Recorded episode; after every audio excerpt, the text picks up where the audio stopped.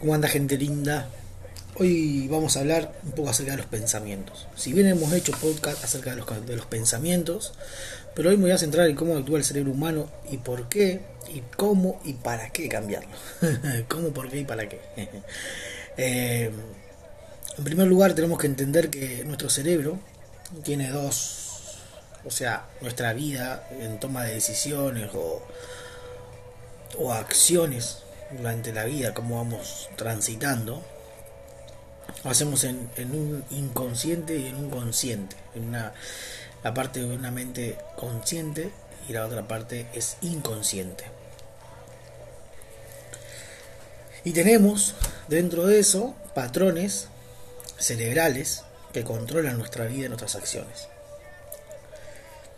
Básicamente se dice, o sea, se estudió y todo, y que es así, nuestra vida está armada de acuerdo a los patrones eh, mentales que tengamos instalados en nuestro inconsciente. ¿Por qué nuestro inconsciente? Porque el inconsciente es la memoria a largo plazo y es donde se alojan las emociones, los sentimientos, eh, los recuerdos, todo va a parar ahí. La memoria inconsciente.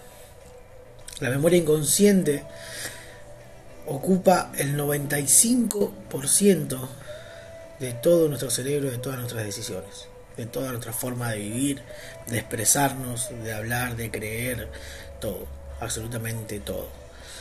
Y solamente el 5% lo hacemos consciente. Y dentro de esos 5% que lo hacemos consciente, es solamente eh, números, todo cuántico, digamos. Ese razonamiento razonamiento rápido, digamos. Eh, lo que tratamos de razonar es solamente el 5%. Después nos guiamos por el 95%, que son donde están las emociones, los recuerdos, eh, todo, todo ahí instalado, los patrones mentales que tenemos de chiquito, la cultura, todo eso va, instalado ahí. Con esto que te quiero decir, que se, eh, se puede cambiar, sí, por supuesto que se puede. Se puede cambiar, debemos cambiarlo y debemos actuar de acuerdo a eso. Nuestro, nosotros vamos creciendo, vamos, nacemos y ya nacemos, de hecho hasta, hasta dentro del embarazo, dentro del vientre de nuestras madres, nosotros vamos eh, recibiendo, desde el momento cero vamos recibiendo y absorbiendo lo de ella, las emociones y demás que ellos tienen hacia nosotros. Eh, por eso pasa, por ejemplo, yo cuando mi esposa estaba embarazada, cuando Anita estaba embarazada, eh, estaba Eneas obviamente en la panza, y me escuchaba que yo llegaba o le tocaba y él se movía y o escuchaba, siempre nos acordamos porque nosotros nos íbamos mucho, nos reuníamos en FUN, entonces eh, venía Adri eh, a buscarnos y escuchaba la voz de, Adri y empezaba los saltos dentro de la panza de Anita, como ya sabiendo quién era que, eh, que, reconocía esa voz. De hecho, se, hay estudios que dicen que las criaturas dentro de la panza, el bebé, tiene esos, esos sensores, eh, hasta con la música y todo. Eh, entonces se van metiendo patrones mentales dentro, obviamente dentro de nuestra mente, lo cual nos van limitando después. Esos patrones mentales cuando nosotros somos chiquitos hasta los 7 años hay una glándula que se llama broca dentro de nuestro, dentro de nuestro, cerebro que está anulado de 0 a 7. Eh, y, esa es la que no se razonar y demás. Pero en ese momento, de los 0 a los 7 años, está verde, está eh, no está madura, digamos, en cierta manera. Entonces, la criatura de 0 a 7, a 7 años va descubriendo el mundo en, su forma de nacer, haciendo, hacer, hacer, hacer. De 7 a 12, por ejemplo, eh, en el sentir. Va sintiendo, a hacer todo por el sentir y después de los 12, o los, si, de los 12 en adelante, eh, ya entra el hecho de pensar. Pero en ese periodo, en nuestra cabeza, se van metiendo un montón de cosas que van generando estos patrones mentales, lo cual son patrones mentales limitantes. O sea, nosotros vamos actuando de acuerdo a lo que vamos creyendo.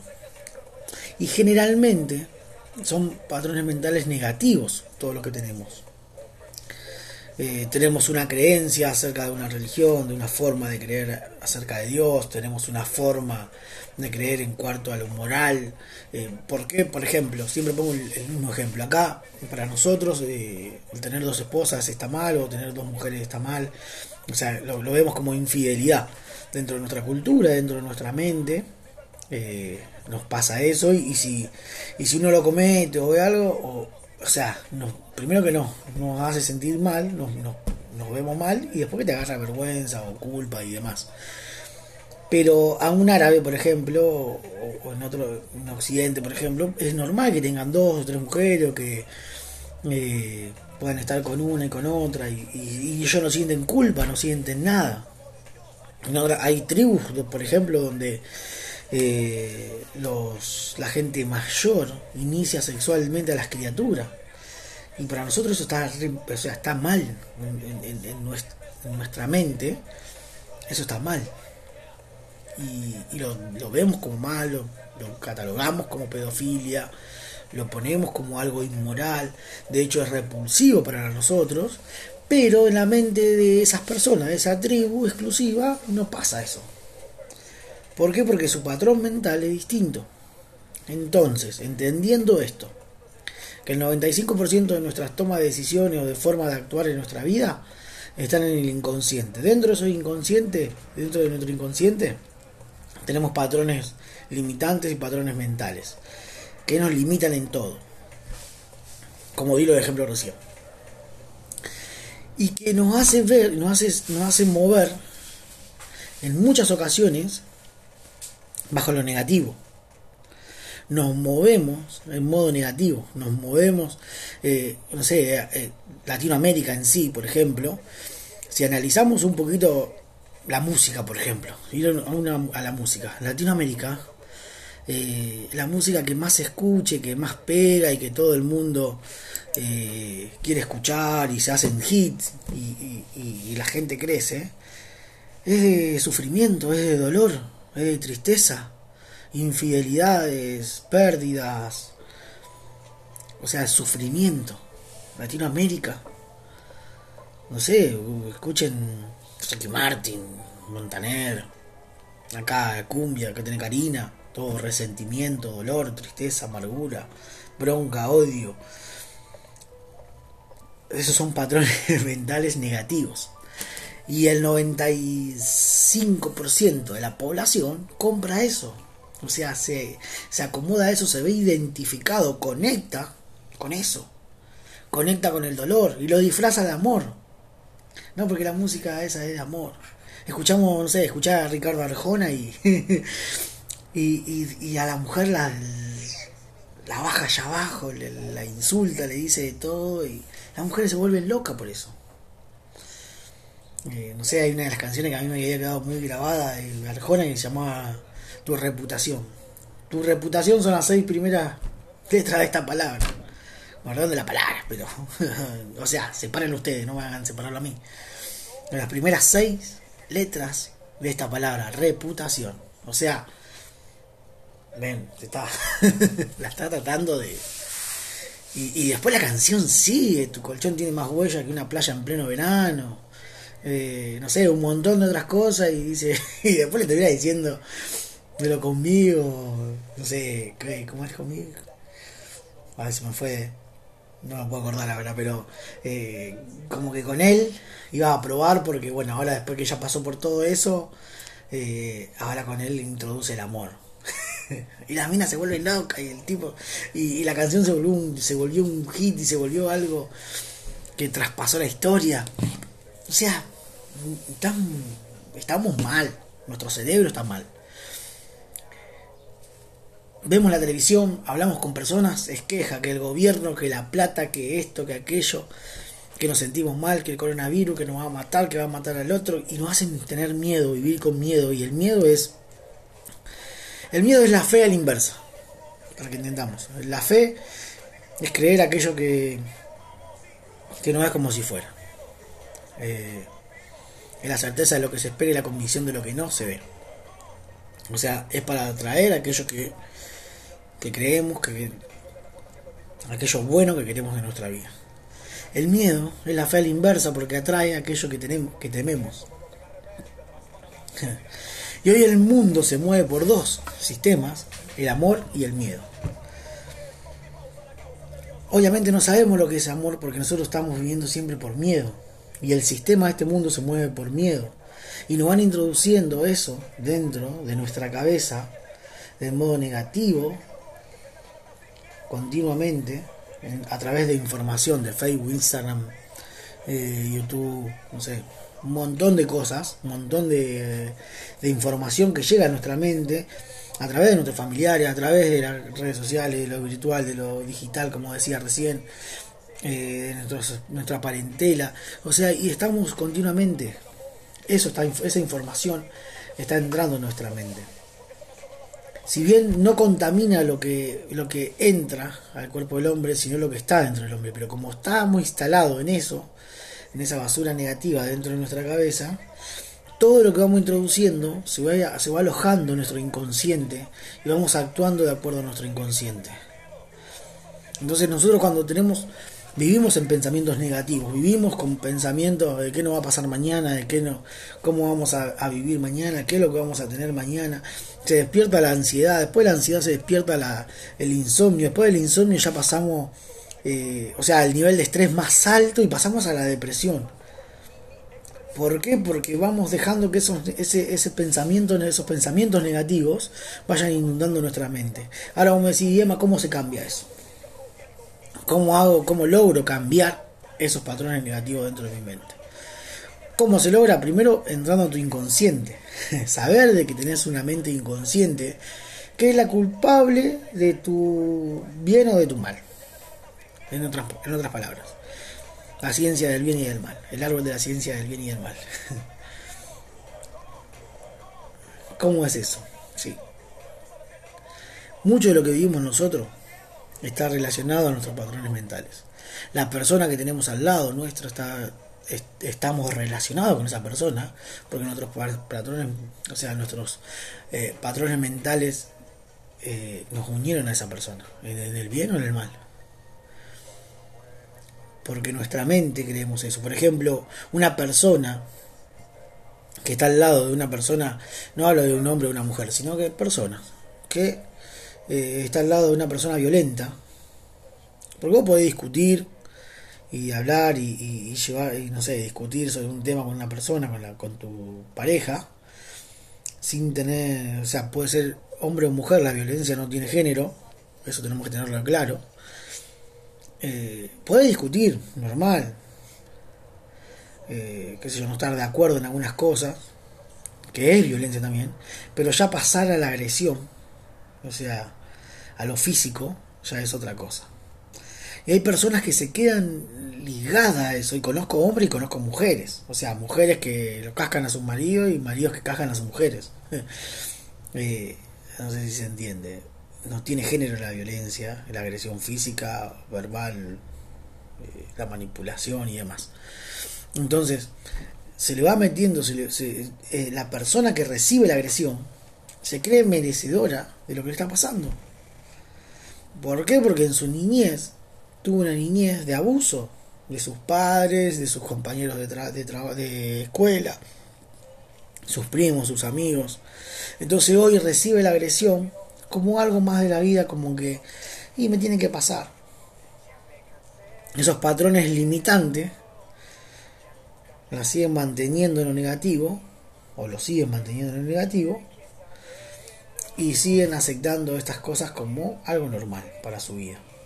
Y va destruyendo su mente, va destruyendo su vida.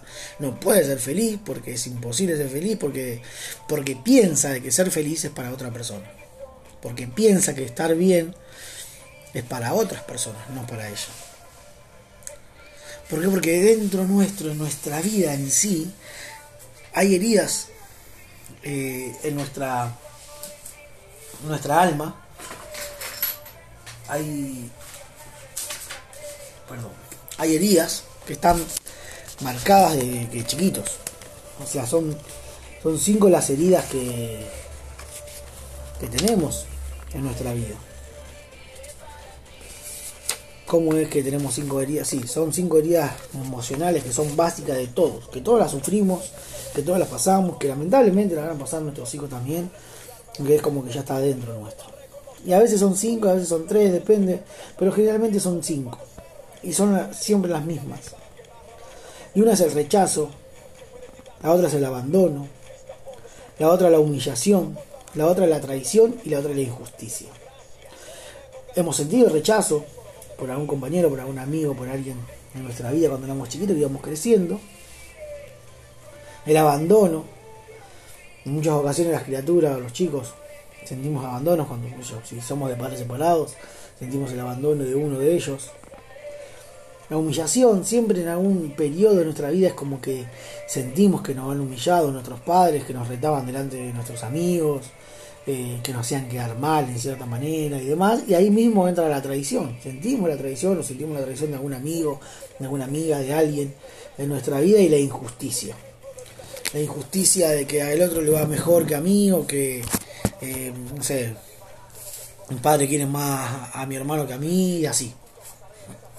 Entonces, esos cinco, esas cinco heridas en nuestra, en, nuestro, en nuestra alma, que están alojadas, nuestra alma está alojada en el inconsciente, nos lleva y nos limita a poder cambiar, eh, a poder estar en nuestra vida así. ¿Cómo cambio esto? Siendo consciente primeramente de esto, siendo consciente de lo que le estoy hablando, de lo que te estoy hablando, y empezar a revertir uno tras uno, empezar a sanar sanar el rechazo, sanar el abandono, eh, sanar la humillación, sanar eh, la, traición y sanar la injusticia. Entonces tenemos que ir sanando, ir cambiando nuestras palabras,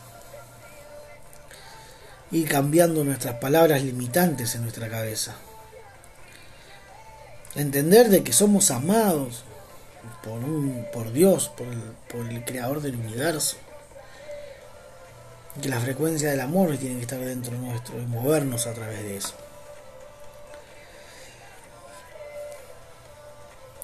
Si quieren trabajarlo personalmente, yo no tengo problema, vamos charlando, vamos buscando las heridas, vamos sanando, yo los voy acompañando, no hay problema. La idea es que podamos sanar para por nuestro bienestar, por nuestra nuestra forma de por nuestra pareja, por nuestros hijos, eh, por, por nuestro entorno, por nosotros mismos, obviamente, primero. En amarnos primeramente a nosotros mismos, porque si no nos amamos a nosotros mismos primero, no podemos amar a nadie. Amás a tu hijo porque es tu hijo, pero si dejaras sacar a la razón y sacara de que es tu hijo, de que es tu hijo, no lo puedes amar. Porque no, no tenés amor, porque no, no te amás a vos mismo, no te respetás a vos mismo. Y amarte a uno mismo es, es eh, aceptarse a uno mismo, aceptar tu peso, aceptar tu, tu vida, aceptar cómo estás, cómo estás, aceptar estas heridas y de ahí comienza todo. La aceptación es el principio de todo. No sé, como te decía antes, yo no tengo problema en, en trabajarlo personalmente con vos. Eh, de hecho, estoy para eso pero depende de, de lo que vos quieras. Desde ese momento va a cambiar todo, tu ansiedad, depresión, eh, absolutamente todo, tu forma de moverte en la vida, tu forma de ver el día. Afuera hay un sol bárbaro. Hay medio nubes, pero hay sol. Y, y la vida es interpretación cómo interpreto la vida. Estas, estas cosas limitantes hablan de nuestra interpretación de la vida. Nuestros patrones mentales limitantes nos hacen eso. Nos hacen ver el lado negativo de la vida. Afuera hay sol, sí, pero hay nube también. Capaz que se nubla. Y estamos viendo siempre lo negativo. Sí, pero ahora hay sol, mira cómo pega el sol, está calentando. Afuera, sí, pero hace mucho frío. Sí, pero sí, pero, sí, pero. Y nos limitan y no nos dejan avanzar. Entonces, ¿qué es lo que vamos, lo que tenemos, lo que tenemos que trabajar es tratar de ver el vaso no medio vacío, sino a medio llenar, que se va llenando. La vida es interpretación, es de cómo nos paramos a interpretar lo que estamos viviendo. No, quiero, no me quiero extender mucho, ya van 20 minutos, pero voy a ir armando así y voy a ir subiéndolo, para que puedan ir siendo parte de esto también. Y si quieren un cambio, el cambio comienza, pero comienza en aceptación, en aceptarnos, en reconocer, en buscar ayuda, porque buscar ayuda no está mal. Y, y nada, empecemos a ver la vida de otra manera, empecemos a sanar y todo va a cambiar. Que tengan un excelente día.